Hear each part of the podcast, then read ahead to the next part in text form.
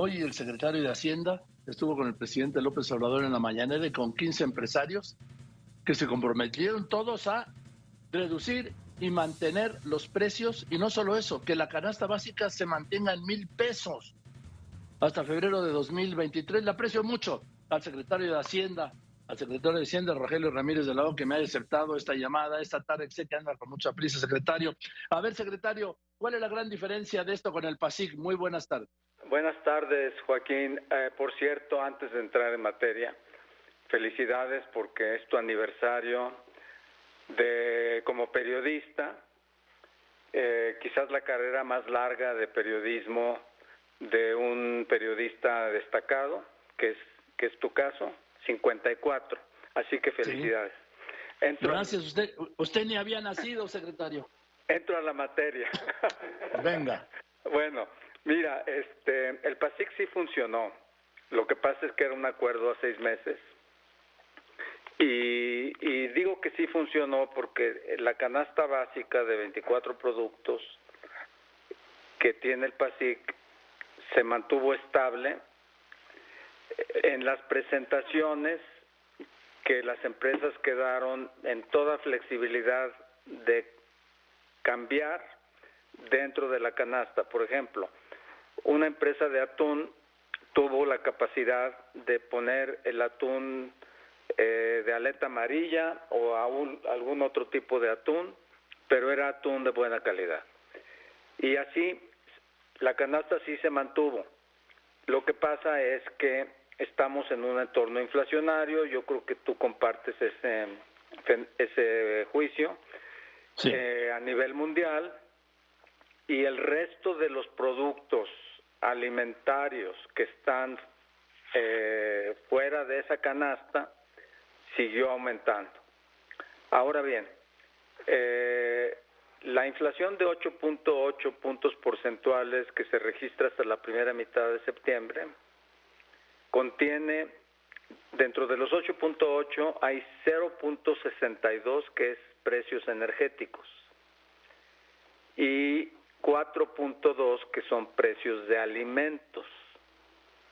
Esos 4.2 eh, están aumentando a pesar del PASIC y lo que queremos hacer aquí en este plan y es hasta febrero y es un plan contenido en el tiempo y contenido en los participantes y ahorita explico por qué razón tiene la finalidad de hacer más sin eh, restricciones, controles o medidas coercitivas. ¿Cómo lo hacemos? Tenemos que ir con los jugadores grandes en el mercado de alimentos, los grandes, y tenemos que pedirles que nos mantengan estable la canasta. La canasta de la bajaron 8%, la van a bajar 8% de su nivel actual, que quedaría en 1.039 pesos ya con la reducción de precios. Esto es una caída de 8% del nivel máximo que presentó esa canasta en el, en el PASIC. ¿sí? Entonces está cayendo 8%. Las empresas participantes son las grandes participantes en los mercados que nos interesa y que sabemos que podemos impactar, porque hay otros que no podemos impactar y ahí eh, comienza eh, la, el ejercicio de desagregar en qué podemos hacer qué y en qué no podemos hacer y qué no podemos hacer. Entonces podemos inducir una estabilización de precios de la canasta básica de 24 productos de aquí a febrero. La respuesta es sí. Ahora, las empresas participantes, para poder tener esa flexibilidad necesitan también que el gobierno contribuya las medidas que estén a su alcance para que no tengan tantos costos de operación. ¿Y, a qué costos nos referimos? Al costo regulatorio, al costo de hacer trámites en Senacica, al costo de hacer trámites en COFEPRIS, al costo de hacer trámites en aduanas, Y esos, el mismo presidente López Obrador fue tan abierto con ellos para decirle, esos costos y esos trámites y esas barreras, nosotros en el gobierno somos los primeros que las admitimos, que existen porque nos llegan por todos lados las observaciones.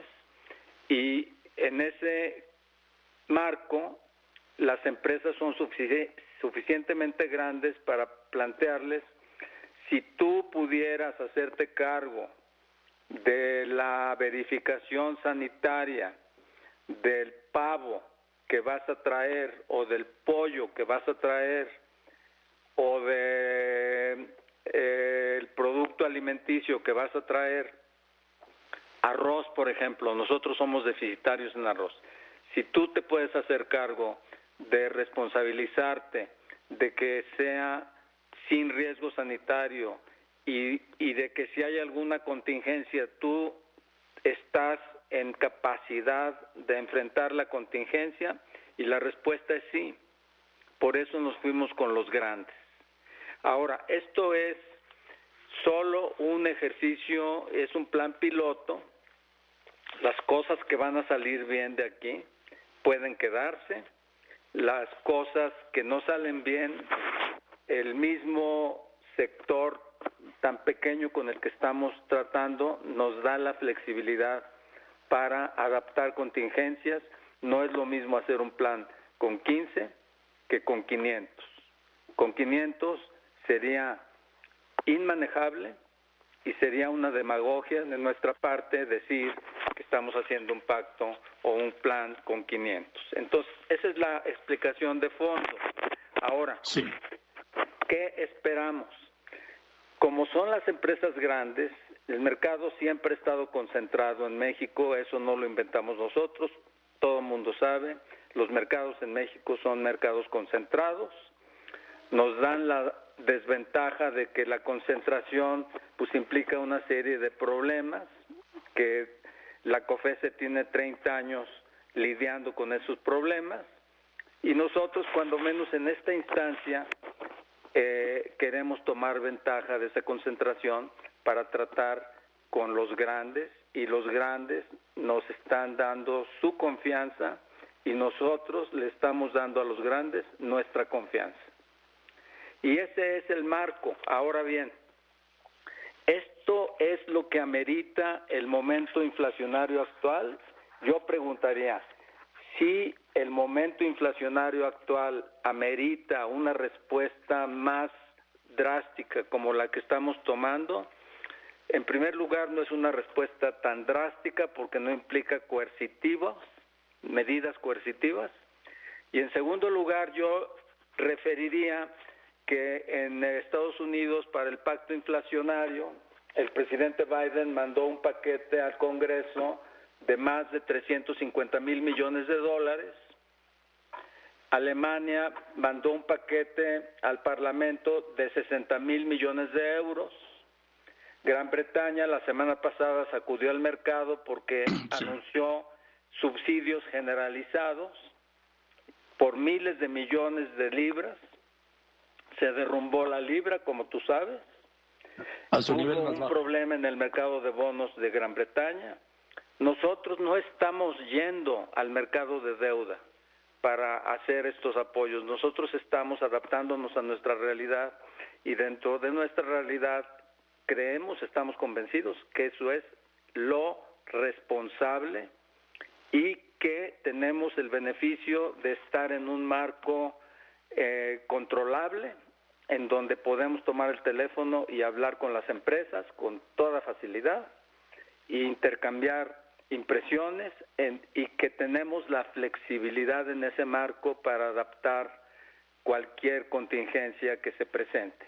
Entonces, en resumen, sí es un apretón de tuerca contra la inflación, el momento inflacionario del mundo lo amerita, te pregunto si Alemania está justificada para expropiar tres refinerías porque está preocupadísima por el invierno y la electricidad y los combustibles.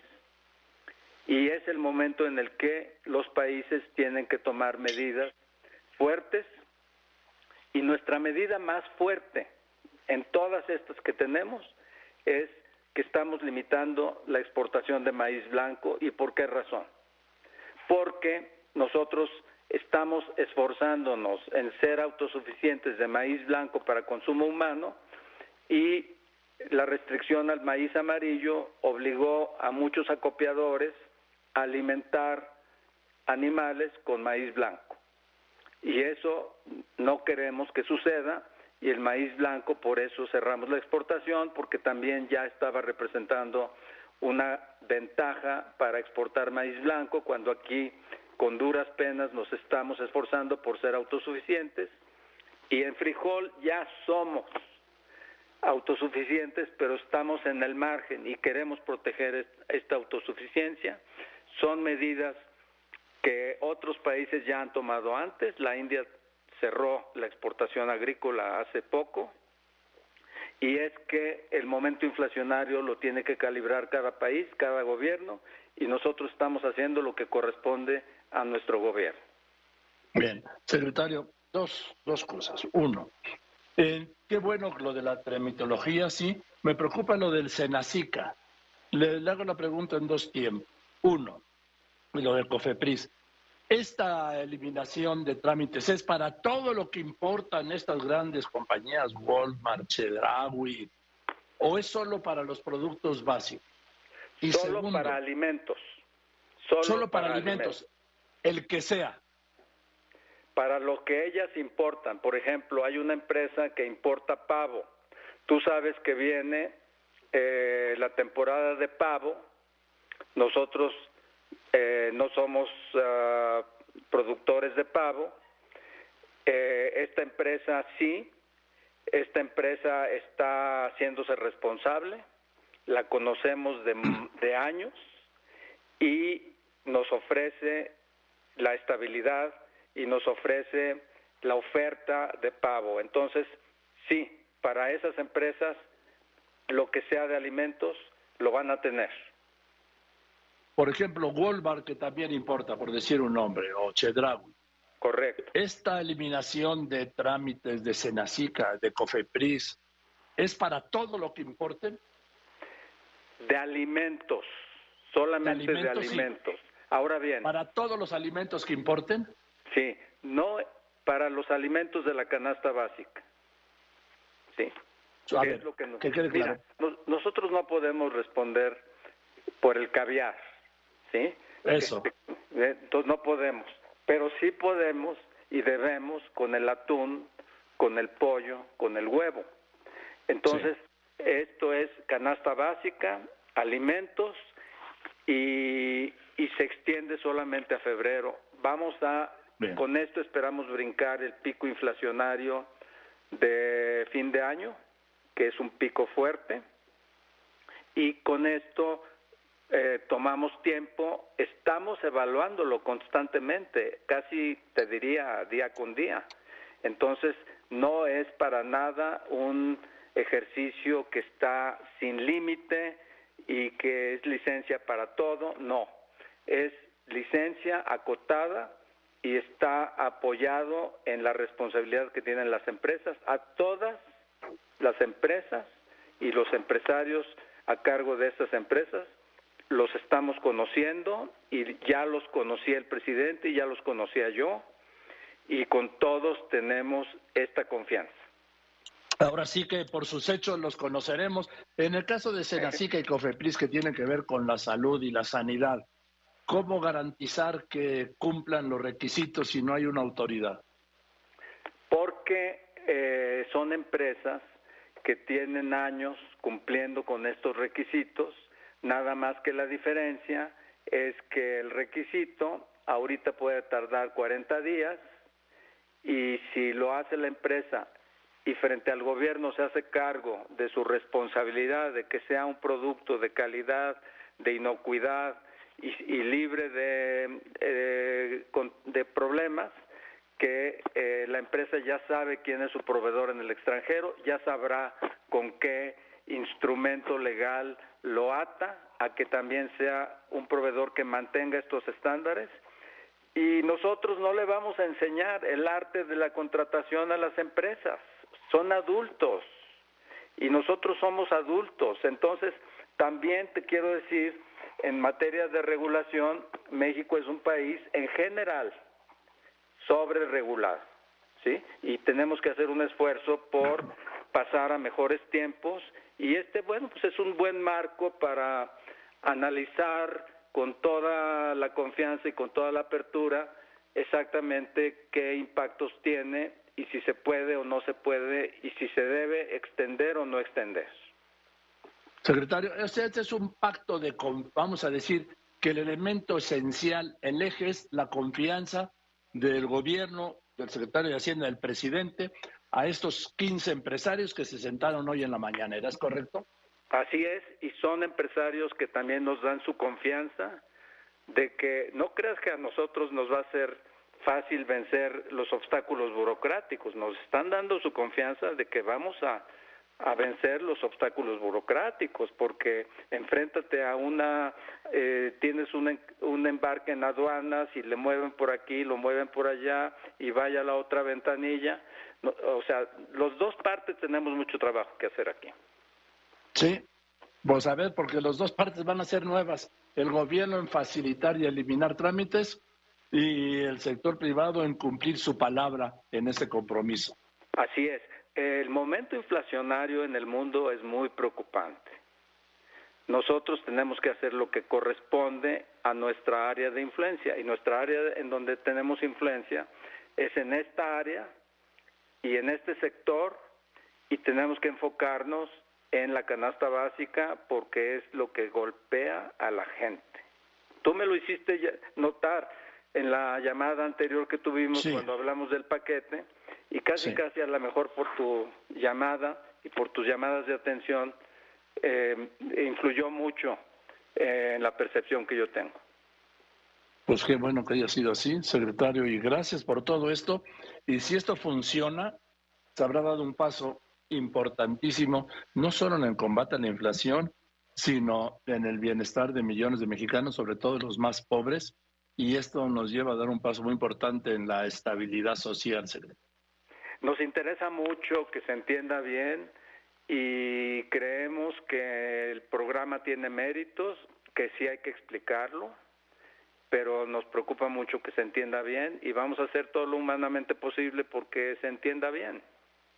Pues sí, porque finalmente eso es el problema. Luego me dicen a mí, es que la gente no entiende. Digo, no, no, la gente sí entendemos. Lo que pasa es que luego no nos explican o no nos explican bien. Pues ahí tienes. No, pues gracias. Sí. Gracias, secretario. gracias por haber pasado del lapso que me dieron, ¿eh? Gracias. No cabe duda que usted es el secretario y que manda ahí. Un abrazo. Que esté muy bien. Muchas gracias. Otro. El secretario de Hacienda, Rogelio Ramírez de la O. ¿Por qué le dije esto último? Pues que me dijeron, tiene siete minutos. No, pues nos metimos ¿eh? 19. Así.